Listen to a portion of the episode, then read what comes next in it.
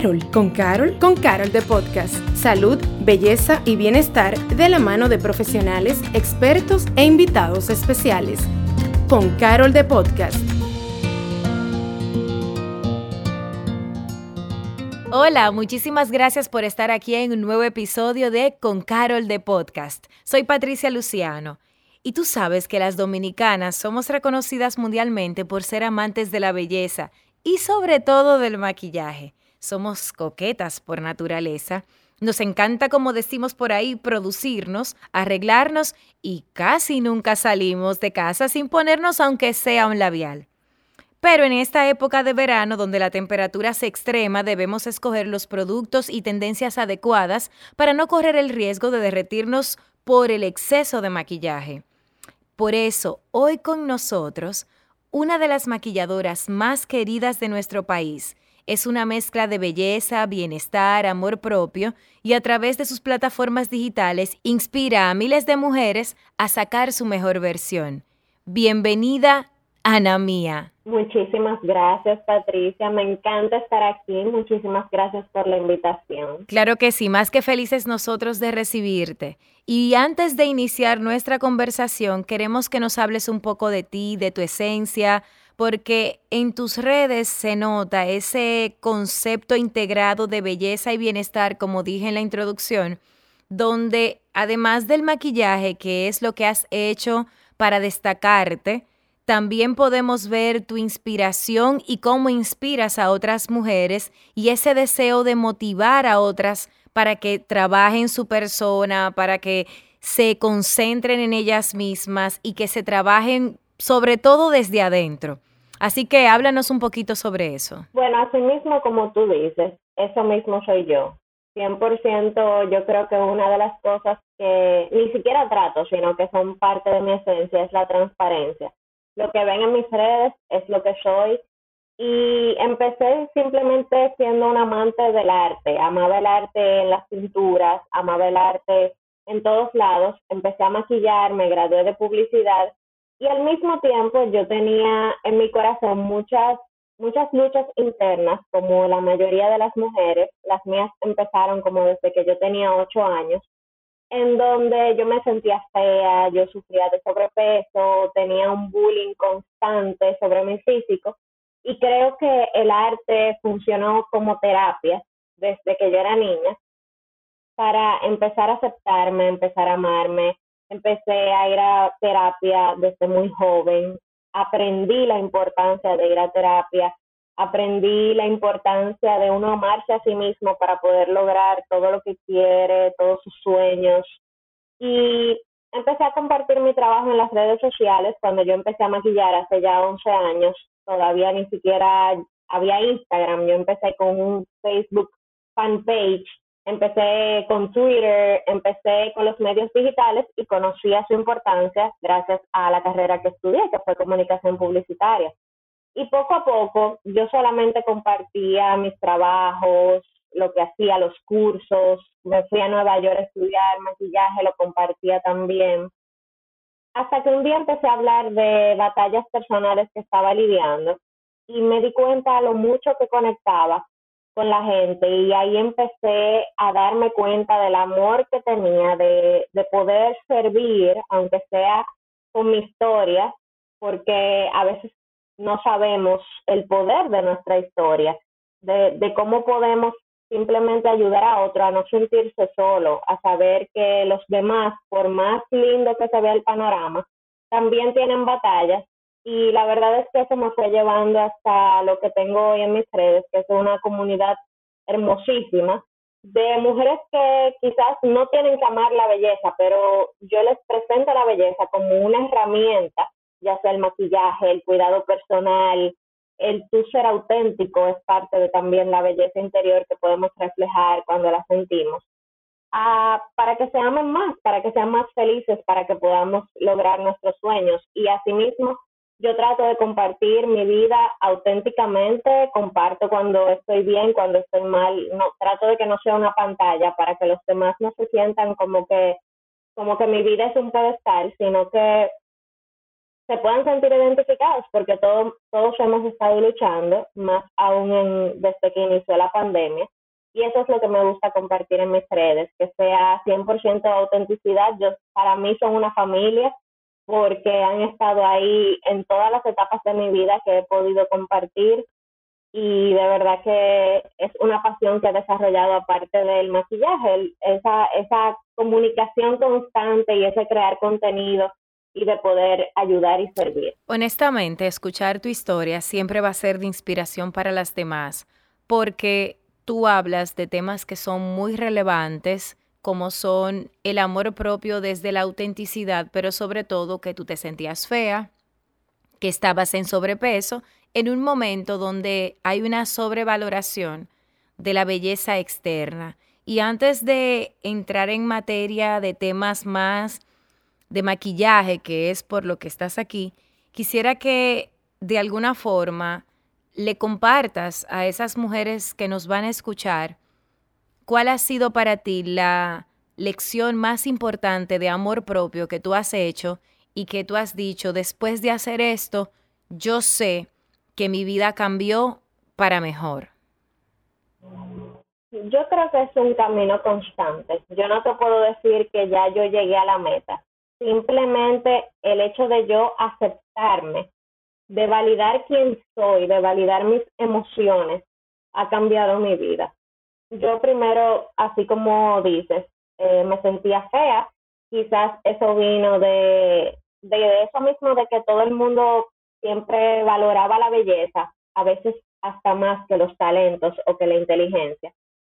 Y a mí me molestaba eso, porque a veces yo sacaba excelentes calificaciones en el colegio, llegaba a mi casa y mi mamá me decía, engordate los dos libras. Y yo me, me, me llenaba de una ira, a muy, o sea, siendo muy joven, porque yo decía, contrale, pero no ven lo buena hija que yo soy, no ven todos los méritos que tengo, lo bien que me porto, todo eso, sino que están viendo mi físico. Luego ya más adelante eh, durante mi vida seguir viendo ese bullying como en el exterior. Y yo creo que surgió como una, no sé, como una catarsis en mí, que como que yo pude decir realmente cómo yo me sentía al respecto. Pude decírselo a mi madre, pude hablar con ella, pude, pude decírselo a las personas a mi alrededor y empecé a levantar la voz, o sea, a decir cómo me sentía, porque muchas personas no hablan. A veces alguien te dice, ay, tú estás más gordito y tú te quedas así callado, pero te vas llenando sin darte cuenta de complejos, de desamor hacia ti mismo, tú te molestas que esa persona te dijo eso, pero en el fondo sí te afecta.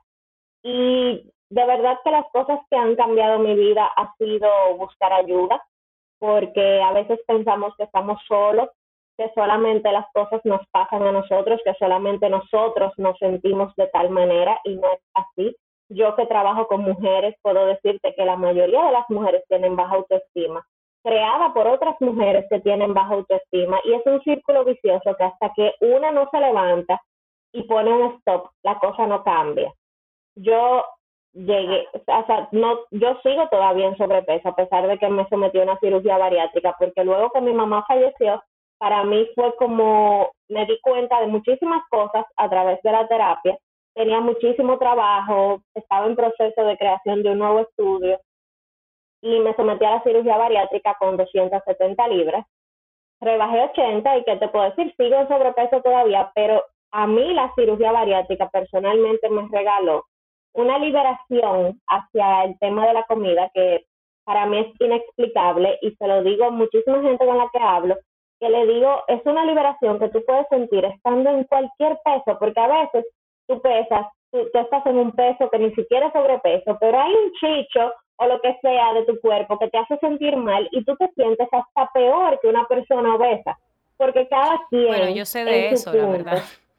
o sea, porque para mí... tu proceso también. No, porque yo he sido flaca toda la vida, o sea, y de hecho, a mí me mandaron una foto en estos días, que yo no la he compartido en redes, pero que cuando yo vi esa persona en la foto, yo no sé por qué yo tenía tantos complejos, porque la verdad yo vi a esa persona y yo dije, wow, pero yo sí era bonita. No es que no lo sea ahora, pero yo nunca pude verme a los ojos en el espejo en ese momento y considerarme bonita. Sin embargo, engordé y engordé de una manera como intensa, rápida, porque entonces de repente yo estaba en un peso intermedio y de repente subí 10 libras en un mes.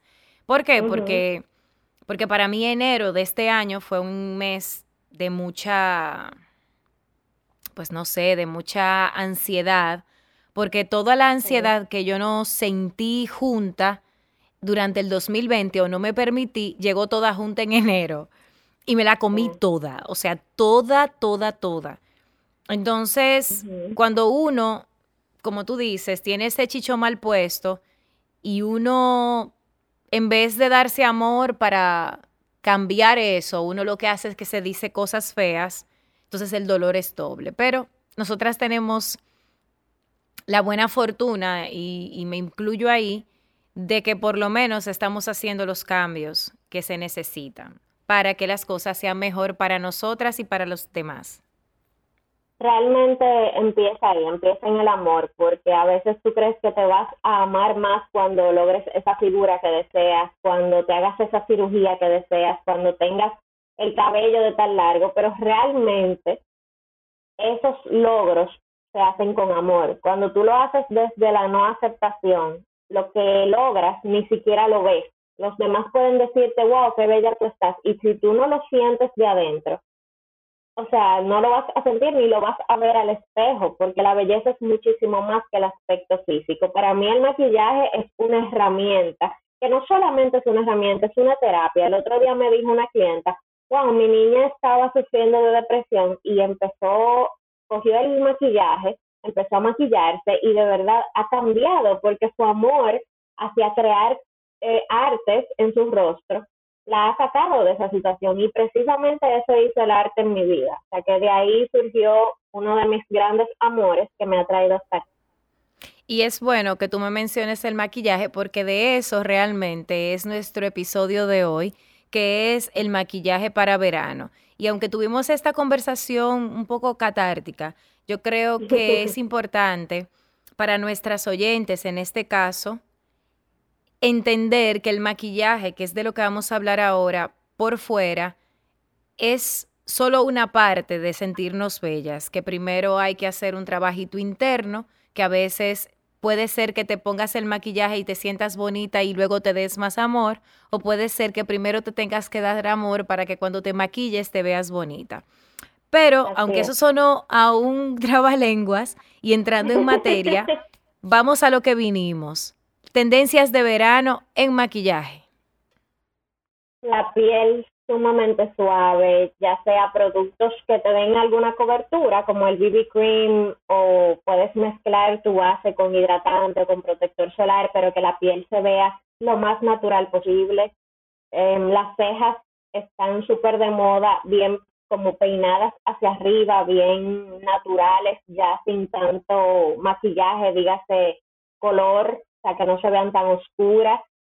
Se está utilizando mucho un gel fijador o un jaboncito que las fija en dirección hacia arriba, pero yo soy muy de que no todas las tendencias son para todo el mundo. O sea, mira las tendencias, o sea, mira las tendencias y de eso tú coge y deja. O sea, coge lo que te haga sentir cómoda, porque al final Exacto, el maquillaje se hizo para resaltar tu belleza, no para esconderte, para convertirte en alguien que no eres si tú no te sientes cómoda con las cejas para arriba, no te la pongas. Yo no la No, y, y aprovecho para hacer una intervención ahí, porque realmente es muy valioso eso de las tendencias son para coger y dejar. Porque hay personas que se ponen cualquier cosa indistintamente de que se ven en el espejo y no necesariamente se ven bien. O sea, yo soy una persona que a mí el maquillaje me gusta, que yo me vea y me reconozca. Cuando yo no me reconozco en un maquillaje me desespero. Entonces hay veces, y ojo, yo no soy la que me, yo no soy la que me maquillo, generalmente a mí me maquilla otra persona, pero casi siempre yo le digo, yo quiero un make-up no make-up por eso, para yo sentirme lo más ligera posible. Lo que pasa es que debe de ser así cuando tú quieres resaltar lo que hay en ti.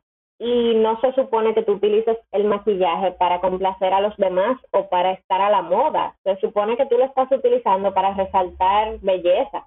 Entonces, eh, siguiendo con las tendencias, también se está utilizando mucho los delineados suaves. Ya se está usando más el delineado marrón que el delineador negro.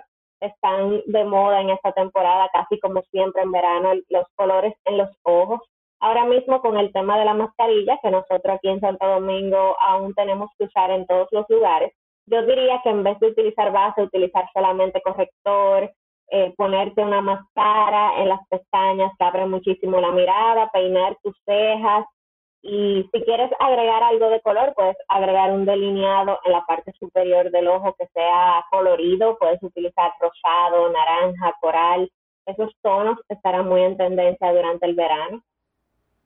Y entonces, partiendo del calor, ¿cuáles productos tú entiendes que debemos evitar y cuáles recomiendas? Y ojo, que ya más o menos los mencionaste, pero de repente puedes decir, mira, este producto tal, trata de evitarlo durante esta temporada. Yo diría que tratan de evitar las bases que son muy pesadas. Tú sabes que hay bases que son más ligeras, otras que son en pasta, muy que tienen bastante cobertura diría evitar esos productos pesados, no poner... Sí, porque se cortan, se ponen más feos. y no poner excesiva cantidad de polvo. El polvo no se hizo para cubrir, se hizo para sellar. Entonces, a veces las personas creen que el polvo es lo que más ligero va a quedar, como que ese es el look natural y no es así. Puede ser que si te pones demasiado polvo, entonces el maquillaje se cuartea y no se ve nada ligero. Oh, ok. Déjame También evitar el de... Ve anotando, Patricia. Déjame ir a botar el, el, el, polvo nuevo que compré. sí se puede usar el polvo, pero con brocha, no, con, no con la mota que trae. O sea, voy a botar la mota, tú sabes. Yo tengo como cinco, déjame botar. Bueno, déjame decirte que yo no lo recomiendo para nada el uso de la mota porque absorbe muchas bacterias y no es tan fácil de lavar. Yo recomiendo aplicar el polvo con brocha, dando topecitos. Y también diría que eviten durante este calor que está haciendo el delineado inferior con lápiz negro eh, es mejor utilizar delineador en la parte superior del ojo que no sea en lápiz porque el lápiz suele correrse, que sea delineador líquido o en pasta, esto va a ayudar a que sea de más larga duración. Y también si van a utilizar máscara en las pestañas y saben que les toca un día de, eh, estando maquilladas desde la mañana hasta la noche y que van a pasar calor y van a estar bajo el sol, utilizar máscara a prueba de agua.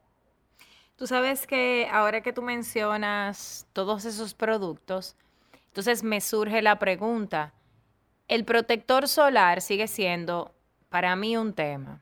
Y me imagino, y mira que en estos días tuvimos eh, alguien que estuvo hablando con nosotros al respecto, pero quiero tu opinión, porque ¿qué pasa con el protector solar?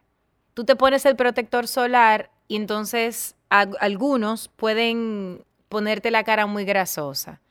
Imaginemos que no te la pone grasosa, pero ya te maquillaste. Y entonces el retocado. Tenemos una opinión que ya dio una doctora hace dos días, pero tú como maquilladora, ¿qué recomiendas o qué te resulta? Para retoques yo recomiendo el protector solar en polvo. Ya hay muchas variedades, o sea, puedes comprar tu protector solar en polvo que viene hasta con su brochita y tú te lo retocas dándote toquecitos. También hay protector solar en spray, que para las que les gusta un efecto glowy, o sea, que tiene la piel seca o piel madura, les funciona mejor si no quieren seguir agregando polvo pero para las que tienen piel mixta o piel grasa les funciona perfecto el retoque del protector solar con polvo porque también les da el efecto de quitar el brillo de donde sea que les haya salido. Si a mí me toca armar un neceser que sea un básico para todas mis chicas que me siguen en mis redes sociales, esto es lo que debe tener.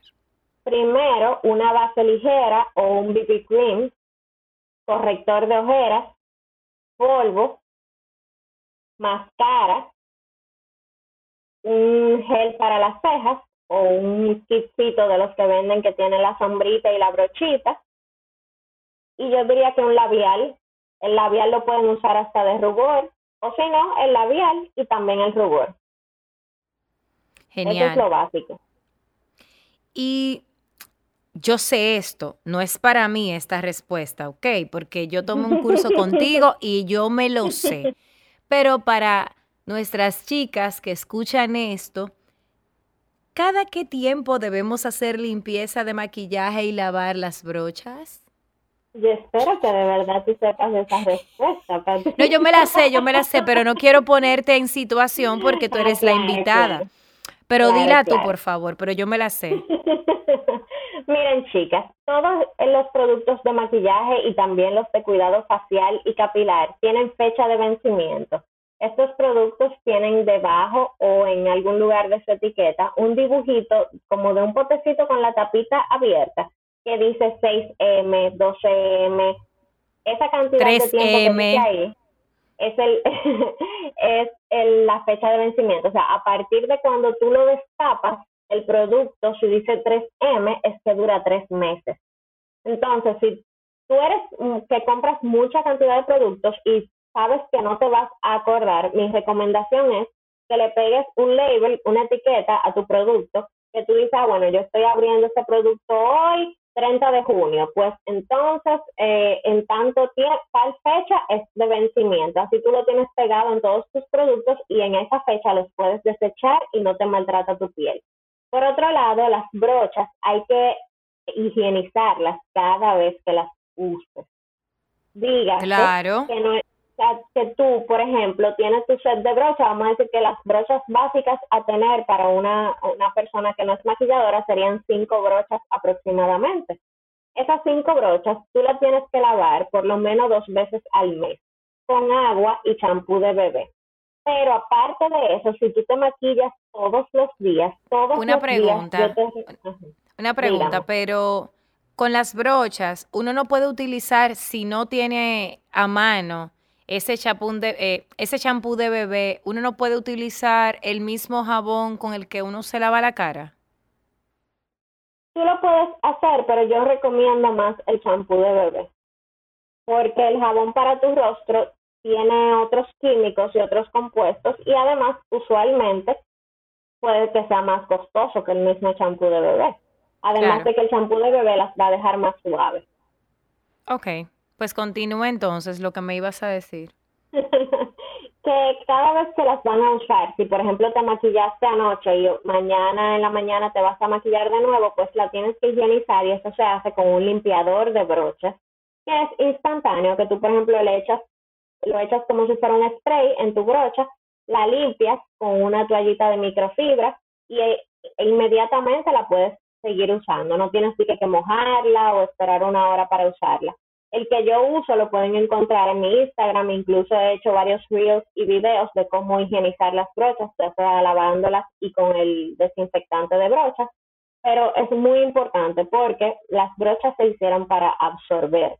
Por lo tanto, cuando tú te maquillas, vamos a decir que tienes una reunión y te retocas el maquillaje en el carro, tu brocha absorbe todo lo que tu rostro tiene durante el día, toda la contaminación, las bacterias, el sudor, la nicotina, todo eso tu brocha lo absorbe. Entonces, si tú estás invirtiendo en una rutina facial para que tu piel esté deslumbrante y al otro día vuelves y te maquillas con esa misma brocha sucia sin desinfectarla, te estás pasando a la piel todos esos esas bacterias y todo ese sucio que tú quitaste, o sea que no estás en nada y te puedes causar tú misma acné sin darte cuenta. Claro, por eso yo hago eso mismo todos los días, porque a mí me enseñó eso Ana mía. Bueno, y con toda esta tendencia de que menos es más, y como yo mencioné ahorita, mi maquillaje favorito, que es el make-up no make-up, para ti, ¿cuál es el truco más que más te funciona para lograr ese efecto? Conocer tu rostro. El make-up no make-up es diferente para cada quien.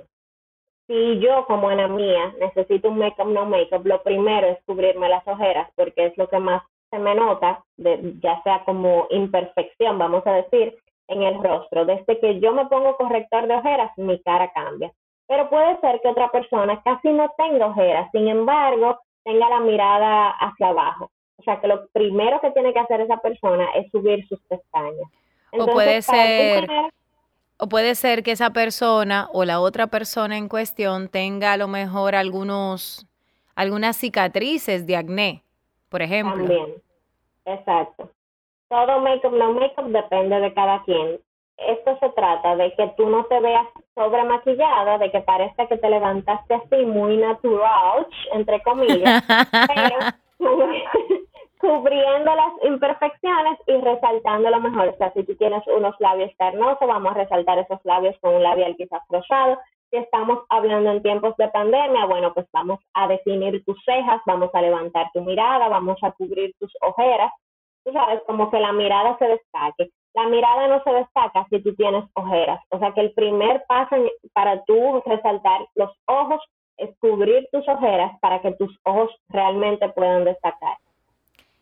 Gracias por hablar de mis ojeras, te lo agradezco mucho.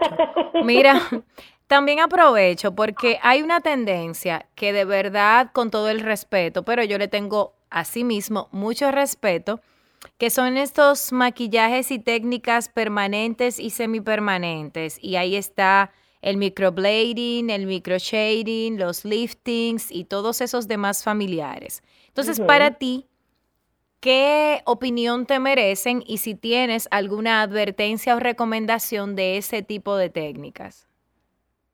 Mira, con esas técnicas, así mismo como tú dijiste, yo les tengo demasiado respeto y creo que es la forma en la que cada chica que esté pensando hacerse una de esas técnicas debe de tomarlo, no como algo como, ay, déjame irme a hacer la técnica sin hacer una investigación previa estas son técnicas que son médicas casi, o sea, te están, están tatuando la piel o te van a hacer procedimientos que no es simplemente un dibujo, por así decirlo, no es algo que tú te puedes borrar cuando llegues cara. a tu casa. Y es en tu cara, que esa es la parte para mí más delicada, porque, ojo, yo no tengo tatuajes no por nada, sino porque no ha sido como mi, mi enfoque. Pero un tatuaje que tú te lo pones en una mano, bueno, pues es en una mano, tú te le puedes poner hasta, hasta corrector, digamos, y si no te queda bien de una vez y tú resuelves. Pero si es en tu cara... yo tengo muchísimas anécdotas de clientes que me llaman que les ha resultado fatal el procedimiento ya sea pestañas semipermanentes que se, le quedaron incómodas o que tengo incluso una anécdota de una clienta que su hermana vino de fuera y quería estar linda todos los días que iba a estar aquí. Lo primero que hizo fue ponerse las pestañas y les, le dejaron los ojos pegados. La de los pelo a pelo. Sí, se los tuvieron que despegar a la fuerza porque no se lo posicionaron bien. Tú sabes que en Estados Unidos para hacer este tipo de técnicas tú tienes que estar graduada de estética en este país muchas personas, por no decir todos, no los estoy criticando, pero hay personas que ven un tutorial o alguien les enseña, ponen un negocio de eso y empiezan a hacerlo y aquí lamentablemente los clientes... No hay regulaciones para eso. Exacto, entonces sí hay muchísimos lugares que hacen el procedimiento excelentemente, hay muchas clientes a quienes yo les recomiendo hacérselo, pero mi recomendación es investigue, vea fotos, vea reviews, vea testimonio, pregúntele a su amiga si se lo hizo allá y cómo le quedó. O sea, vaya a sitios reconocidos que realmente usted sepa que son profesionales, vaya un día y vea cómo lo hacen, tú sabes, como realmente hacer una investigación más profunda. Porque también, y aprovechando ese comentario que tú haces, nosotras, y me incluyo, somos muy de ver lo que alguien se hizo y uno en el medio del rush de que el viernes tengo tal cosa y me gustó lo que le vi a Ana mía, pero hoy es jueves a, las 3 de la tarde. Yo llego al salón, yo no he visto el proceso y voy y le digo, mira, yo quiero lo que se hizo a Ana mía. Y por ejemplo, quizás mi piel hace una reacción alérgica porque yo no hice un, un chequeo previo. Yo, yo sé que, por ejemplo, antes, no sé si es el caso, pero antes, cuando las personas se iban a hacer determinados procesos, tenían que hacer una prueba de piel primero. Entonces, cuando... debe de seguir siendo así. Yo no lo sé, porque ya como que los procesos que yo me hago, casi ninguno necesitan de esa, como de esa prueba. Pero yo entiendo que si uno se va a poner en manos de ciertos procesos, lo ideal es que uno primero por lo menos le diga, mira, pégame aquí un chin de ese pegamento para ver si yo hago una reacción, porque en los ojos sobre todo, en la piel de la cara, las cejas, eso es como medio delicado, digo el hecho. Mira, yo te voy a contar, muchas mujeres quieren hacerse lo que ven que otras personas se hicieron, ya sea por redes sociales o una amiga o quien sea, pero no tienen el presupuesto económico para hacérselo en el lugar que esa persona se lo hizo. Así que investigan el lugar que pueden pagar y va y se lo hacen allá. Y eso no necesariamente les va a dar el mismo resultado porque me ha pasado, yo por ejemplo me inyecto los labios, la primera vez que yo lo compartí en mis redes, que dije, ay, miren cómo quedó el resultado, no sé qué, yo voy a la clínica Cederma, etcétera, etcétera. Al, al, como al mes me escribe una muchacha y me dice, mira, mía, yo me hice lo mismo que tú y tengo esto fatal, mira las fotos, me manda las fotos, tenía una inflamación y yo le dije, pero tú fuiste donde mi doctor, no, yo compré un cupón que había un descuento para el mismo procedimiento en un sitio, en una estética. Y yo me quedé como que, Dios mío, como de verdad hasta esas acciones son falta de amor propio. Porque si tú te amas tanto como una princesa, como sé la reina de tu vida, que es una frase que yo uso bastante en mi Instagram, tú no, tú no irías a un lugar sin investigar primero o porque sea el más económico si tú quieres hacerte ese procedimiento, tómate el tiempo para investigar y para ahorrar el dinero con el mejor profesional que tú sepas que el resultado va a ser algo que te va a gustar porque te puede salir más cara la sal que el chivo, no, Y que estemos claros. El gran tema que tienen las redes sociales, y ahí voy a jugar un papel un poco ambiguo, pero es el caso, es que uno ve ciertos procedimientos que ustedes, las que son más influencers, no me voy a involucrar ahí, pues no necesariamente la gente puede decir, mira, esta persona me está recomendando esto porque esta persona, este otro doctor o lo que sea, quizás es el mejor de lo mejor, sino porque esta, es decir, en este caso Ana Mía, pues se lo hicieron de gratis, fue un intercambio, porque eso es a veces parte de la percepción. Pero el detalle, en mi opinión, más allá de que se lo hagan con ese profesional o no, es como tú dices, en la investigación. ¿Por qué? Porque si a lo mejor no se lo puede hacer con el profesional que estás diciendo tú, pero busca alternativas, no de cupones, sobre todo cosas que tienen que ver con piel y con medicina, porque si es un cupón para irte a comer una hamburguesa, genial, qué bueno que te estás ahorrando 400 pesos, pero si es algo donde te van a inyectar, donde hay, donde hay inyecciones, donde hay líquidos, donde hay procesos que pueden afectar incluyendo esos que son de, de drenajes y no sé qué, que, óyeme, eso tiene una implicación en el cuerpo. Tú le estás poniendo tu cuerpo a alguien que a lo mejor aprendió en tutoriales, como tú dijiste. Entonces, ahí es, donde está el detalle. Es algo que tú no te lo vas a poder quitar cuando llegue a tu casa. O sea, si a ti un maquillaje no te gusta, tú vas y te lavas la cara. Si a ti te hacen un microblading y no te gustó, ya tú sabes que tú vas a tener que durar seis meses con unas cejas que quizás hasta te cambien la mirada, te cambien tu, o sea, como que vas a parecer o triste o enojada o feliz porque las cejas son el marco de los ojos.